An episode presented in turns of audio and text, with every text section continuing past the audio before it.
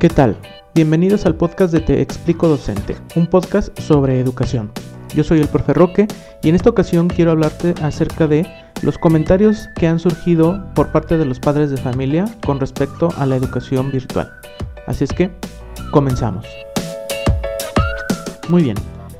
Este fin de semana me tocó ver una entrevista en la televisión que le hacían a diferentes padres de familia acerca de lo que pensaban de esta nueva modalidad de clases virtuales con todos los apoyos que se han estado dando en el que los maestros estamos trabajando por medio de la computadora que el gobierno federal ya anunció una alianza con las televisoras para que se pasen programas educativos que van a tener validez oficial y bueno, una serie de herramientas y ayudas extra para que se logren los aprendizajes esperados en los alumnos.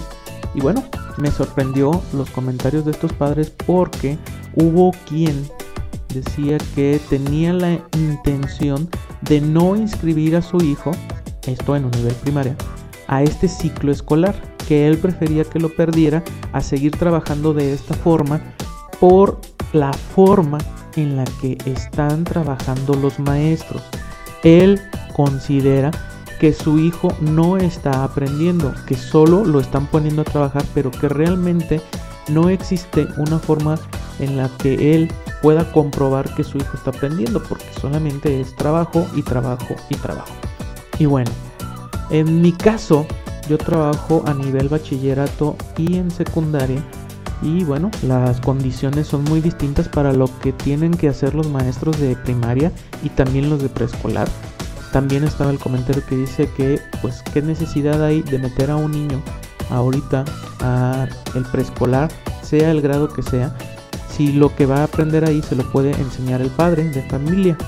Lo único que estaría perdiendo sería la parte social de convivencia que pueda tener su hijo en la escuela y pues eso lo inscriba o no lo inscriba lo va a perder.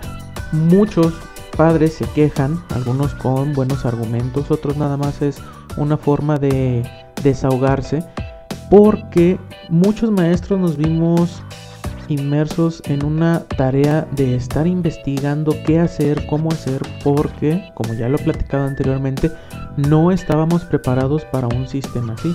No existía una capacitación. Al día de hoy no existe, simplemente es darnos herramientas y herramientas y con la capacidad de improvisación y adaptación que tengamos los maestros puede sacar el trabajo adelante.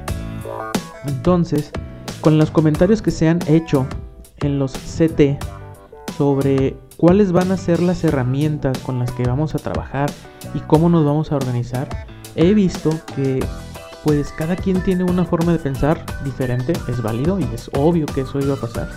Pero entonces el maestro está pensando primeramente en la facilidad que tengo yo para poder dar mis clases.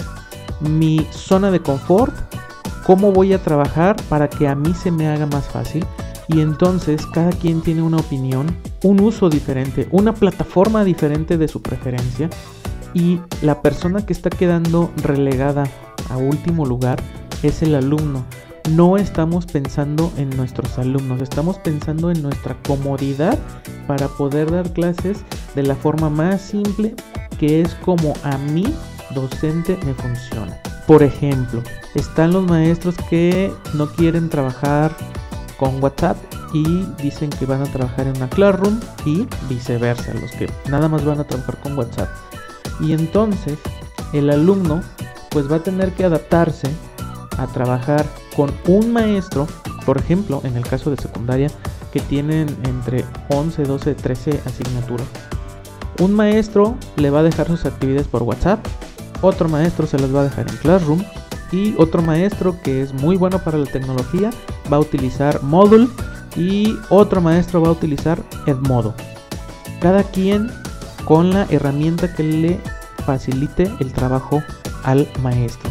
Pero el niño entonces se va a ver envuelto en una serie de herramientas en las que lo vamos a saturar de canales de comunicación porque no va a haber un medio oficial, porque cada maestro está pensando, necesitamos unificar un criterio en beneficio del alumno. se supone que somos nosotros quienes tenemos que darle las herramientas de una forma fácil y sencilla. A todo esto agreguémosle que va a tener que estar viendo la televisión porque ahí se van a dar muchos de los contenidos y entonces lo vamos a saturar de información porque tenemos que estar nosotros de acorde con los contenidos que se estén dando en la televisión y si no nos podemos poner de acuerdo va a ser el alumno el que salga perdiendo. Creo que todavía estamos en tiempo, al menos en México, nos queda una semana, todavía estamos en capacitación, en donde podamos ponernos de acuerdo, pero pensando en el beneficio del alumno, no el beneficio personal del maestro. Es obvio que no todos los maestros tenemos el mismo dominio de las tecnologías, pero sí podemos prepararnos. Una de las competencias docentes es la autogestión de nuestro conocimiento, de nuestro tiempo. Existen gran cantidad de plataformas en donde nosotros nos podemos capacitar, donde podemos aprender el uso de las herramientas y darle una orientación educativa, reitero, con beneficio para el alumno. Con esto espero que en tu centro educativo estén poniéndose de acuerdo para la mejor estrategia que les sirva a nuestros alumnos la forma más fácil de trabajar para ellos y que les sea más viable. Y recordar, muchos de nuestros alumnos están apoyando la economía familiar. No están disponibles todo el tiempo o al menos en el horario de clase como antes porque se tienen que ir a ayudar a mamá o a papá a traer dinero para el gasto de la casa. Entonces tengamos un poco de consideración porque los problemas familiares están muy fuertes. Espero que este punto de reflexión que he tenido yo te sirva y si es así te agradecería un comentario. Te recuerdo que la forma de contacto es mediante correo a proferroque.teexplicodocente.com. Hasta la próxima.